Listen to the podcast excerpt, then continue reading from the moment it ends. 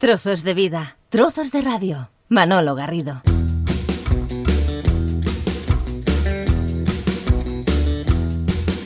They sentenced me to 20 years of boredom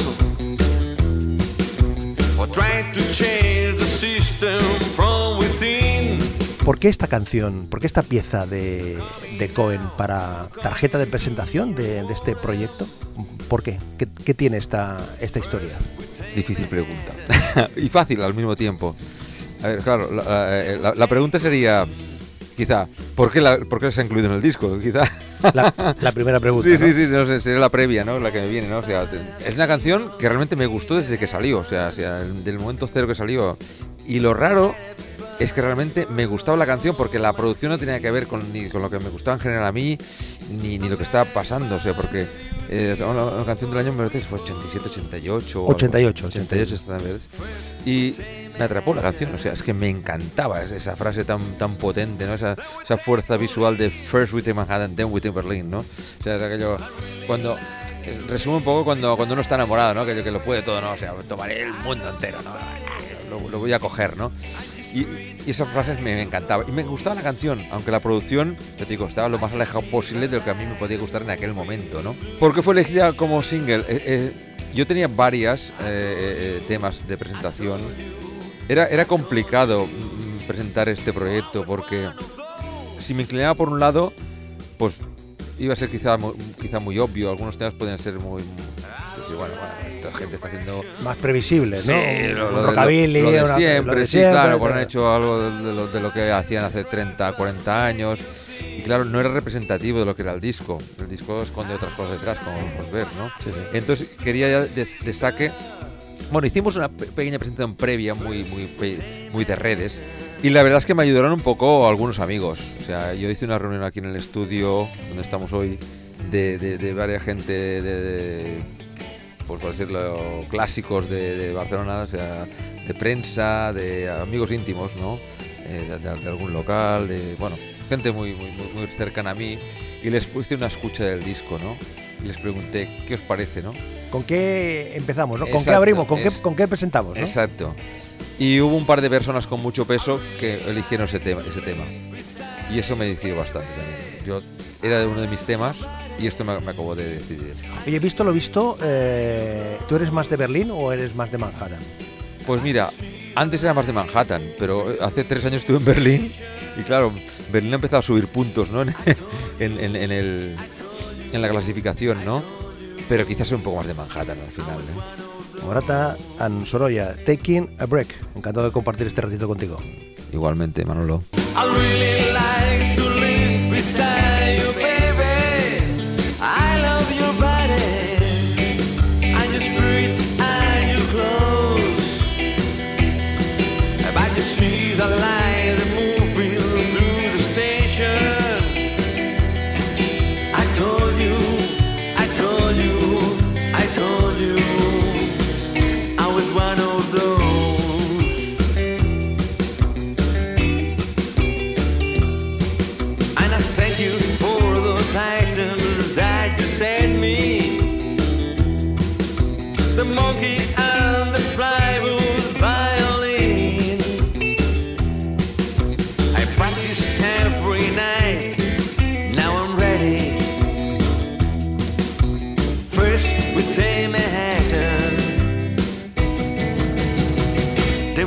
Berlin. First we take Manhattan, then we take Berlin. Aquí estamos eh, conversando con eh, Aurelio Morata, eh, el 50% de este dúo que os encontráis, nunca os habéis perdido, porque tenéis un recorrido durante tantos y tantos años, y ahora os encontráis para hacer este proyecto ¿eh? que estamos compartiendo aquí, un proyecto donde os dedicáis a pasear por distintas canciones de distintas épocas, de distintos ritmos, de distintas melodías que no tienen nada que ver, porque alguien podía pensar, hombre, estos del tupé 40 años después siguen con lo del tupé, siguen con lo del tupé, Con menos tupé. siguen con lo del rockabilly, pero sin embargo vosotros aquí lo que hacéis, Aurelio, es, es una es una, una compilación de canciones de distintos eh, estilos, de distintos eh, momentos. Es decir, que no es un homenaje a los clásicos del rock o los clásicos del rockabilly, pero sí desde, desde vuestra óptica, de, de- con vuestras gafas, ¿no? A ver, yo mm, eh, personalmente, a nivel musical, he sido muy ecléctico siempre. O sea, no me he cerrado a nada, ¿no? No, quizá ahí. O sea, no, quizá no estoy abierto al reggaetón, ¿no? Al trap. pero al trap o esas cosas, ¿no? Pero en general en la música, o sea, am, nunca he sido un fundamentalista de- del, del rock and roll y el rockabilly, como, como otra gente ha sido o nos podía ver desde fuera, ¿no? O sea, desde el principio reivindiqué mi amplitud de miras en la música, ¿no? O, sea, si me gustaba pues otros, otras cosas, el, el soul, la psicodelia, eh, en, en general me gustan las, buenas canciones, ¿no? Y los buenos artistas y los buenos compositores.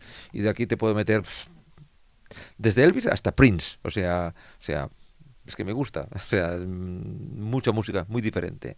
O el jazz, o el cool jazz, me encanta, o sea, Chet Baker, o es, es- innumerable lo, que cabe en- en mi maleta y bagaje musical, ¿no? Entonces, eh, claro, tienes que elegir a- a cuando haces un proyecto un frame. Imagínate que ahora dijera, no, ahora voy a hacer un tema como Prince, otro tema como como como, como Cole Porter y otro tema como como B.B. King. O sea, o sea, me gustan todos, pero pero no no voy a hacerlo como ellos, ¿no? Entonces tienes que elegir un frame, ¿no? O sea, un campo de juego, ¿no? Entonces, a la hora de hacer este proyecto, me volví a mis raíces en cuanto a- a- a- a campo de juego, o sea, decir, bueno, voy a hacerlo con un contrabajo, una batería, eh, mínima batería, semi batería casi, y una o dos guitarras, ¿no? Y temas que me gusten, que sean que, son buenos temas, que yo miro, voy a meterlos en este campo de juego, a ver si soy capaz, ¿no? Hay temas que, que ya estaban en ese campo de juego, un tema del Elvis ya estaba ahí, ¿no? O sea, y, y he rayado casi el cover porque yo me apetecía hacer casi un cover, pero si podía acercarme al original, era un poco un reto, ¿no? A veces un poco a- a estar cerca de Elvis, ¿no? Pero hay temas, por ejemplo, pues, pues un tema de Bowie, pasarlo a este campo de juego, pues era un reto, ¿no? Y, y- y me apetecía, o sea, son dos retos diferentes, ¿no? Y este sido un poco el juego, ¿no? ¿Y te costó convencer a Moisés en esta historia o no? O sea, cuando yo tenía el proyecto hecho, pues, pues le dije, oye, mm, ¿te apetece? O sea, y simplemente le puse la maqueta y dijo sí. O sea, ¿Quieres tocar la batería? ¿Quieres tocar la batería? Estaba loco por tocarla, el hombre. Ya la toca con, con- con muchos proyectos, ¿no? Pero le, le apeteció mucho, o sea, no, no, no hubo ningún, ningún problema en ello. Hace 40 años, ¿no? Que tú con otra, con otros pues más del proyecto Rebeldes y tal, ¿qué, qué, qué- qué queda de, de todo aquello en, en vuestro en vuestro corazón, en vuestra mente? Eh, pues te puedes Hombre, pensar ah. hace 40 años, claro, es que son 40 años, amigo. Sí, a ver, a ver, eh, eh, Rebeldes fue la, la- la vía que nos ha dado la oportunidad a, a- a- a tres chavales a, a estar en el mundo de la música, porque al final un día lo, lo hablábamos con, con Carlos, ¿no? O sea, gracias a Rebeldes, pues, pues seguimos en la música, ¿no? O sea, fue el vehículo que nos, nos, nos, nos posicionó ahí, porque gente que, toca bien y que, y, que son buenos músicos y grandes artistas y mejores y, y, superlativos y que luego no logran triunfar hay muchos y es una pena, ¿no? A veces coges un tren y ese tren te lleva a un sitio y dices, ostras, mira, pues, pues, pues como lo puedo coger yo que sé, Charlie Watts con los Stones o, o yo que sé, o Ringo Starr con los Beatles, ¿no? Decía, O sea, decía lo que era una canción, ¿dónde estabas tú en el 77? Entonces, si Ah. le cambiamos esto al 79, ¿tú te acuerdas dónde estabas en el 79? perfectamente. ¿Sí? Sí, lo del 79. No, no, mira, yo una cosa que tengo bastante buena y a veces no me acuerdo muchas cosas. No sé qué pasó en aquel concierto, estuviste ahí, bueno, pues a veces no me acuerdo. Pero tengo una referencia muy clara de, de- de los años. ¿Ah, sí? Sí, sí, sí. ¿Cada año lo vinculas a algo? ¿Lo- Sí, lo- sí, lo sí, sí. Mira, incluso, incluso el loquillo, cada vez que escribe un libro, me llama para decirme, oye, en tal año, ¿cuándo fue? Mira, ahora, mira, ahora está- él está acabando de escribir un libro ahora. Mm. Eh, no sé, el tercero que hace, y siempre son, son sobre Barcelona, o sobre la movida, o sobre eh, qué pasó y tal. El, el que está haciendo ahora va sobre la Barcelona preolímpica, ¿no? Me ha llamado un montón de veces para preguntarme en qué fechas pasó aquello. Oye, en el año 85, ¿cuándo se casó Carlos? ¿Cuándo pasó esto? ¿Tú te acuerdas cuando fuimos a aquella fiesta y pasó aquello? Y en eso tengo bastante claro la- las fechas. ¿eh? Y en el 79 fue el año, en- yo me acuerdo este año que tenía 18 años, con Carlos nos conocimos, Carlos entró en una banda que se llamaba La Granja Azul, que se convirtió en Los Rebeldes, y me parece fue septiembre o octubre cuando me llamó para entrar de, de guitarra rítmica en Los Rebeldes, pues había ido uno de, uno de los componentes a la mili. En, la, en la- lo que era la banda seminal de Rebeldes, ¿no? En finales del 79 hicimos el Magic de Barcelona, que era un festival de una semana, Sí, sí. que se celebraba, que cogimos como leitmotiv celebrar el 25 aniversario del rock and roll y estuvimos una semana en el Magic. Aquello nos catapultó ya a la, a la prensa mediática y todo esto. Para llamar la atención y a partir de ahí Exacto, ya... y ahí- Y a los dos meses es cuando hicimos la ruptura y ya eh, nos quedamos Carlos, Moisés y yo para ya disparar a los rebeldes como, como lo que fueron posteriormente. ¿Rebeldes, rebeldes del todo? Bueno, e- era, era quizá lo que ahora en los antisistemas éramos nosotros entonces. Lo que pasa que, claro, eh, si nos situamos hace 40 años, Aurelio, tú te imaginabas que acabarías eh, cogiendo una canción de Frank Sinatra y canturrearla... en absoluto. Amigo mío. En absoluto, no, no, no, claro, en aquella época, claro, Frank Sinatra para mí era, era, era mis padres, ¿no? O sea, pero yo, eh, luego, claro, eso vas evolucionando en la música, vas entrando en otros terrenos, y ya en los años 90 me, me empezó a, a dar el gusto por las big bands, Count Basie, eh, entré en el mundo de los crooners, ¿no? Tony Bennett y Sinatra, y bueno, empecé con Sinatra y con, bueno, y con todos los crooners, ¿eh? Sammy Davis, eh, Dean Martin, y la- ya te digo, y el mundo de las big bands, y me encantó todo aquello, y... ¿Y por qué esta pieza? Del gran repertorio que tiene. eh, te vas a, la- a esa pieza que es del año 65, estaba, estaba mirando concretamente, con ese disco característico, esa portada, con ese sombrero que tiene. es fantástico. Es fantástico, ¿no? Ese, ese disco, es que claro, ese disco cuadra mucho con, con la edad que tengo ahora. O sea, el, el Sinatra lo, lo- lo- lo grabó, que tenía más o menos mi edad, o no sé si algo menos incluso. Claro, esa letra a él le venía al pelo, ¿no? Y a ti te viene el Y a mí pelo. me viene el pelo ahora. Ahora ¿no? mismo, ¿no? No, siempre me ha gustado esa canción, ¿no? O sea, es, es- es una canción fantástica. Tú sabes que, que Sinatra descubrió esa canción yendo- conduciendo en un coche y, y el, el tema que había- lo había grabado Kingston Trio. O sea, el, el compositor es- un tal Edward Drake, un compositor, punto. La grabó Kingston Trio, la publicaron. No pasó nada con la, con la versión de Kingston Trio, era una canción más bien folky, ¿no? Y va, la escucha Sinatra y dice, este tema es para mí. O sea, es que la letra estaba hecha para él, ¿no? Y entonces la grabó con, con toda la orquesta y todos los arreglos maravillosos que hay ahí de violines. Incluso yo, en mi versión, que, es, eh, que- que se podría decir que es una versión eh, como si lo hubiera hecho un poco, un arreglo un poco Chris Isaac. ¿eh? me di cuenta luego, no, no lo hice a, a- a- a- a- anteriori. Fue una cosa, pues te digo, ostras, me ha quedado con lo hecho de Chris Isaac, ¿no?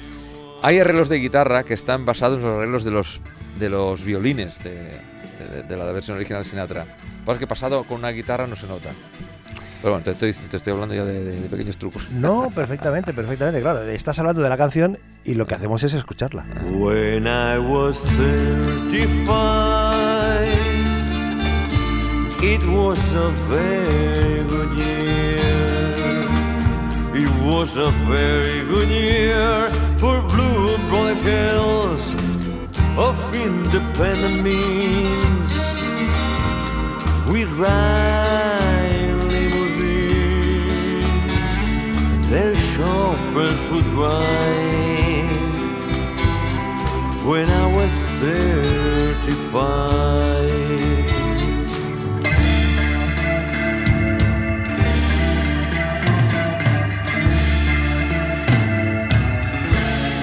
La nueva forma de escuchar la radio. Manolo Garrido. Si hacemos una traducción literal del Taking a Break, del el nombre que habéis puesto a este, este proyecto, es, algo así como tomaros un descanso, tomar un break, un, un tiempo de... Ahora empiezo a dudarlo ya. No, no, pero, pero digo que, que la- la- si, si cogemos la, la traducción Sí, sí, sí, sí. literal, eh, es, ese juego de palabras intencionado también, aquello de decir, eh, de, bueno, nos tomamos un respiro, vamos a coger canciones que nos gustan, eh, co- como comentabas antes, que son de distintas procedencias y como nos gustan y ya está. Eh, tú sabes que nada es absoluto, siempre hay porcentajes, ¿no? No, Eso es siempre un cóctel, ¿no? El título de, de Taking a Break me vino a la- a- a- a- completamente a, la mente cuando vi la foto. O sea, es- ese, ese punto así como relajado en un sofá. eh, la- Con la trabajo, portada guitarra, la batería, Sí, el sofá es como si rojizo. sí. Después de una sesión de grabación o de un concierto nos, nos estuvimos relajando, tomando un respiro. Pero tenía la segunda lectura, la segunda lectura profesional, ¿no? De decir, eh, en mi vida, eh, yo me dedico a la música eh, como productor, estoy trabajando siempre, incluso, y hace tiempo que pensaba, estoy siempre trabajando para los demás, haciendo arreglos para este, tal, em, pensando en, conceptos para otros artistas, ¿no? Y no, y no trabajaba para mí, o sea, entonces... Estoy diciendo, me voy a tomar respiro para, para, para, para, para mí. Hacéis una selección de 14 canciones, que- 14 historias, ¿no? que al menos en, el disco tienen un orden, luego evidentemente uno la- las escucha o las, o las coge como, como, quiere, pero en en, en el CD el orden tiene algún sentido, tiene algún sentido, o sea, tiene alguna voluntad intencionada de decir arrancamos con esta y acabamos con un instrumental. Pues mira, tú lo has dicho, solo tiene sentido el principio y el final. Pero lo que- que... hay en medio, es lo que dicen, empieza bien un concierto y acábalo bien. Lo que pasa en medio da igual. o sea, Pero que me llama la atención que cojáis un, un tema de los bueno mm, de los fantásticos de, de Cream y hagáis una versión cortita de poco menos de, de dos minutos y además instrumental, amigo. Claro, yo lo digo, hombre, aquí los Cream de la versión, a ver, a ver, Aurelio Moisés, qué es lo que hacen. Y digo, pum, pum, pum, pum, pum, pum. Digo, no cantan, malditos, malditos. Intencionado también, Sí, lógicamente, sí, sí, ese, sí. ese, ese guiño, ¿no? Sí, e- e- exacto. Es- esa canción, para mí, lo mejor es el riff. de la- de- de- de- de- es el riff. O sea, porque realmente la melodía de la voz. Pues qué es. Entonces, eh, eh, lo empecé a tocar con el contrabajo y, desarrollé pues un concepto instrumental y dije, mira, lo voy a dejar como guiño final del disco, ¿sabes? Como que el pequeño bonus track. Incluso lo había cortado, era un poco más largo, ¿no? Pero como era instrumental, al final decidí dejar, dejarlo así un poco más corto, ¿no? Pero es, es un guiño de decir, bueno, un homenaje al riff del Sunshine of Your Love y sobre y es un homenaje a Eric Clapton, que también es uno de mis guitarristas favoritos, ¿no?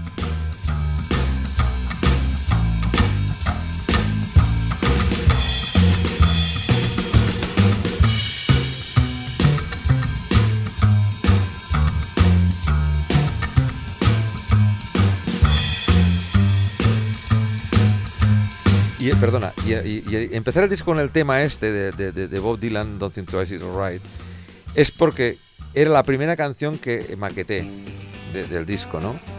Y marcó un poco el sentido de ese disco. O sea, al, al hacer el primer tema y salir lo que salió, es cuando me dio la chispa para decir, esto, esto, esto va aquí algo, ¿no? Y pum, y tiré para adelante, ¿no? Entonces dije, bueno, pues es la que empieza el disco. Y es que es la que marca un poco el tono del disco.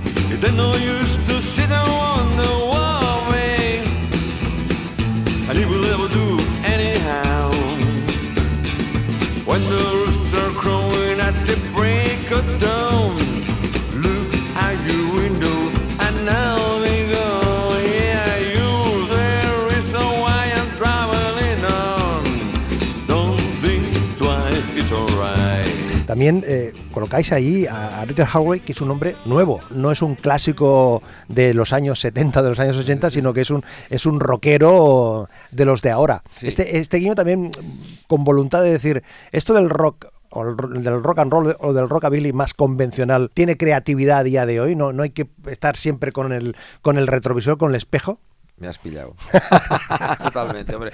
Alguien que, alguien que lee, que lee, que lee, que, lee- los caminos, ¿no? Es exacto, es, es que para um, Richard Hawley para mí es, es el, el- rockero de, de- de- de- la década o del siglo XXI, que de la década del, del 2000, para mí es el artista favorito mío, ¿eh? O sea, eh, tiene un par de discos maravillosos, ¿no? The Ladies Bridge y, y el, y el Corner, ¿no? Es un disco fantástico. Aparte, entonces que, que- que decían que era un poco el, el Roy Orbison moderno, ¿no? También, ¿no?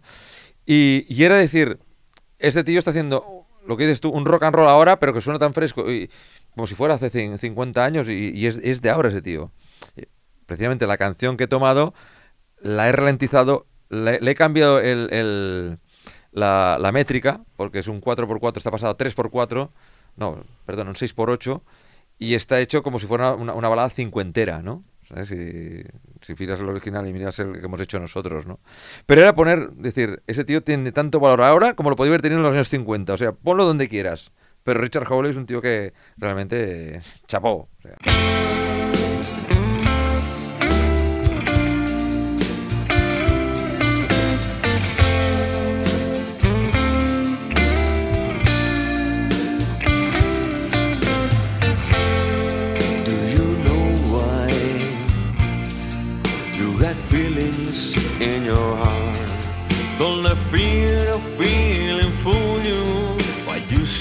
Set you apart. and there's nothing here to bind you. There's no way for life to start. But do you know that tonight the streets are ours?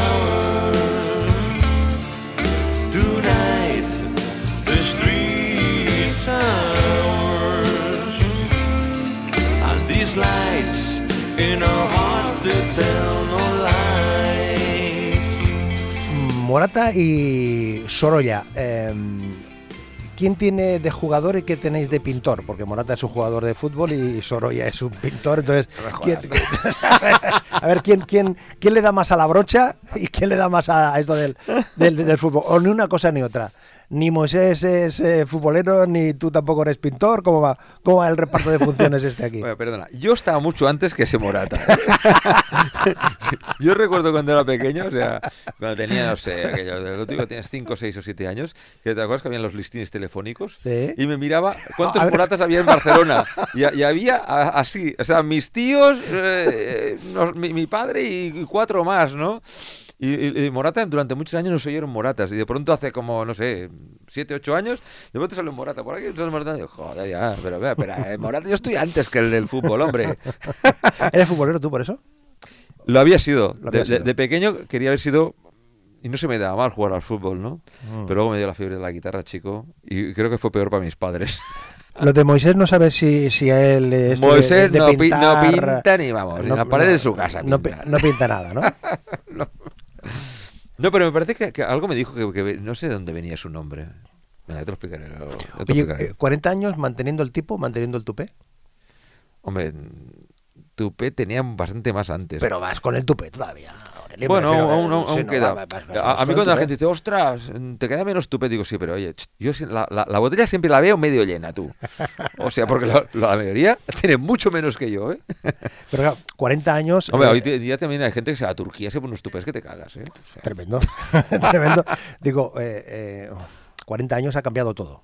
Ha cambiado la música, ha cambiado la industria, hemos cambiado todo, ha cambiado la, la sociedad. Un ¿Todo es desastre. más fácil o ahora es más, más complicado? Es decir, si tú te, pones ahora, hace 40 años, cuando arrancamos los rebeldes, lo que nos costó, ahora, 40 años después, hu- ¿hubiera sido más, más fácil, Aurelio, eso? ¿O, o es No, yo, yo creo que, que tuvimos mucha suerte. O sea, que tuvimos.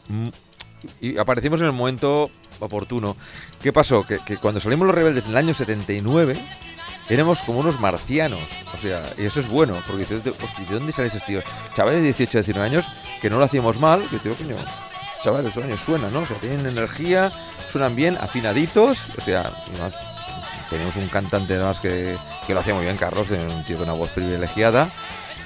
Y, y tocando rock and roll, pero, pero ¿de dónde sale esto? Porque claro, no lo hacía, eso no lo hacía nadie.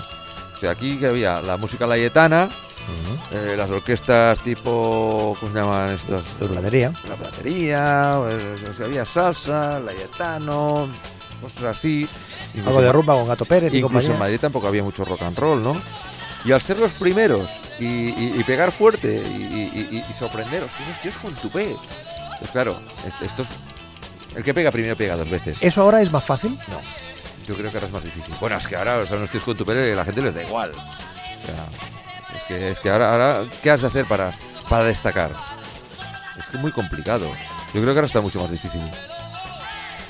No es que estuviera fácil entonces.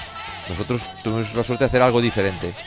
Porque yo, yo recuerdo mucha gente de aquella época y de los que empezamos, eh, compañeros o colegas de, de, de bandas que salían de Barcelona, de New Wave, o, o- que, es que prácticamente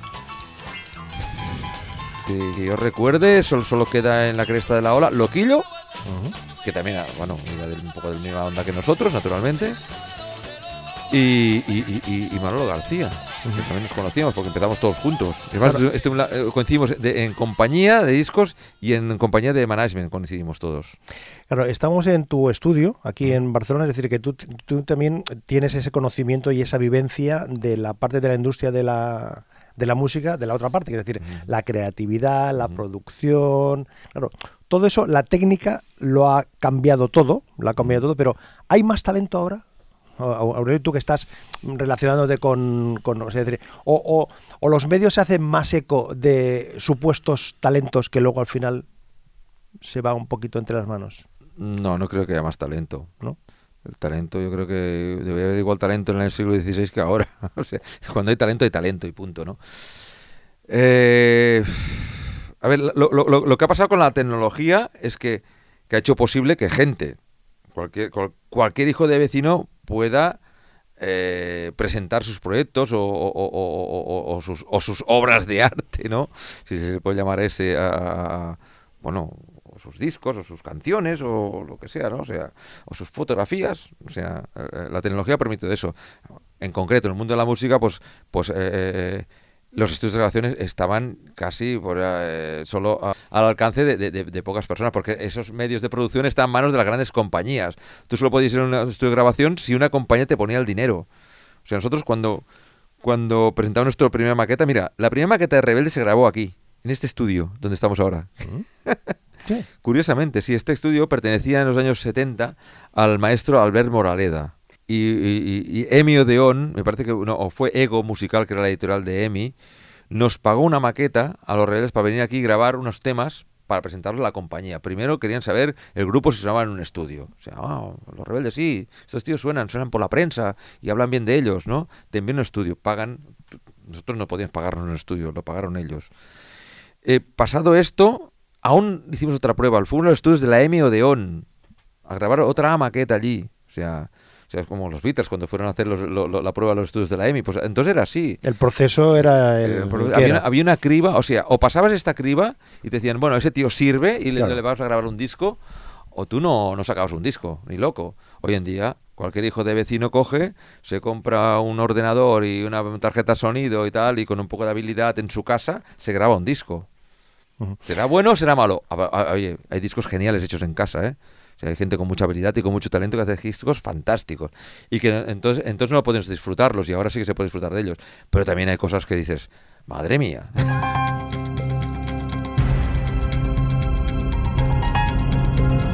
Trozos de vida, trozos de radio. Manolo Garrido. Oye, este proyecto de Morata Sorolla en los escenarios, ¿cómo va a funcionar? ¿Cómo va a sonar? ¿Qué, ¿Cómo lo tenéis Hombre, va, a eh, sonar, va a pensado? sonar- va a sonar de muerte. Hombre, cuando digo cómo va a sonar, me refiero a cuál es el, co- el, el concepto. Es el mismo planteamiento, con, Sí. con ese planteamiento tan, tan, tan sencillo, pero al mismo tiempo tan contundente que tenéis en la, en la grabación. O sea, no le vais a. No, no tienes ninguna idea de, de cambiar radicalmente, sino el repertorio es ese, ¿no? El Eh, repertorio es este, ma- este. Más, más- un, poco, un poco aumentado porque hay, hay que llenar un poco más de espacio de tiempo. Y, y, claro, cuando estaba ya a mitad di- de disco, eh, que yo había grabado casi todas las guitarras y, y con trabajo y muchas las baterías, claro, a la hora de pensar en el, en el directo, digo, tengo necesito una tercera pata aquí. O sea, y entonces eh, pensé en guitarristas que pudieran Hombre, encajar. los guitarristas que no falten. Entonces digo, aquí hay que buscar un guitarrista que, que pueda cumplir esto, un guitarrista aparte que, que puede hacerme coros, porque había, grabado los coros también. Y, y, fue- y- y tenía nombres de la gente que conocía, ¿no? Yo, pero bueno, este está ocupado. Este, este toca bien la guitarra, pero no hace coros. Este tal. Ah, se me estaba complicando la cosa. Y fue una casualidad que eh, revisitando un, un correo, una newsletter de una radio que me envió, me envía newsletters de discos, eh, por casualidad miré y vi el nombre de Miguel Talavera, ¿no? Que había publicado un disco como Miguel Talavera Trío. Fui a su página web y dije, ese tío es, es el que nos encaja perfectamente, ¿no? Además, su página web es Miguel Talavera Finger Picking. ¿Ah? El- un hombre maestro de- de- de- del- arte del, del, del finger picking, ¿no? Y, y entonces lo dije a Moisés, digo, oye, creo que tenemos a la persona que si quiere, o sea, si él, si él quiere, de, que nos encaja perfectamente en el proyecto. Y entonces dice, hombre, este, este Miguel lo conozco. Dice, yo aparte he tocado con él. Digo, sí, pues, y digo, ¿tienes su teléfono? Y dice, sí.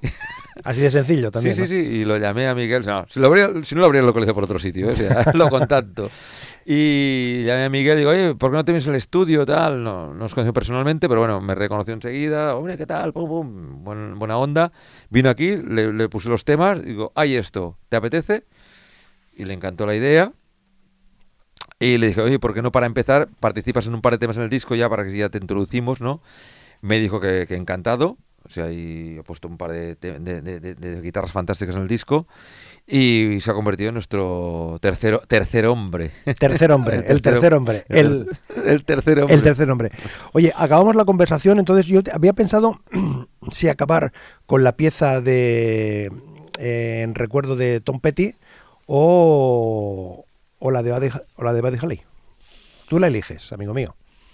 A ver, Tom Petty o Buddy Holly. Va, pon a Tom Petty, que, que, que Buddy Holly ha sonado un poco más en algunos sitios. Tom Petty, aparte, aparte que fue uno de los de mis referentes cuando monté los Vagabundos.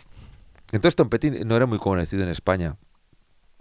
Yo Tom Petty eh, lo conocí cuando sacó su primer disco, con la- aquella portada tan fantástica que era el fondo negro y aquella cara burlona que ponía él, con el rubito así y tal, cara de, así de, eh, de, de pillastre, ¿no?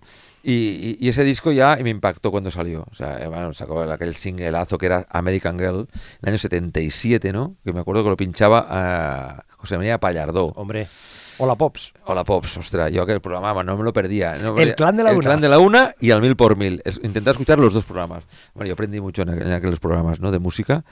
Y allí conectó con Tom Petty. Y luego, años más tarde, luego una época me despisté un poco, pero el segundo disco no, no fue tan promocionado. Y lo recuperé y ya cuando sacó, me parece el tercero o el cuarto disco, ¿no? Y luego a partir de ahí, cuando monté Aurelio los Vagabundos, uno de mis referentes fue Tom Petty the Heartbreakers. Que ya te digo, era una banda aquí que no era muy, muy reconocida en aquella época. Luego con los años, pues, bueno, ganando prestancia y reconocimiento. Bueno, pues eh, nos quedamos con esta pieza precisamente, el Year So ¿eh? Una de las piezas que conforman este Taking a Break de Morata y Soraya. Eh, señor Aurelio, ha sido un placer compartir este ratito contigo. Igualmente. Gracias y hasta la próxima. Y recuerdos a la guitarrista, a la guitarrista que no se nos escape el guitarrista por ningún De lado. tu parte, el próximo lo traemos porque te puedo reír mucho con él. Oh yeah, so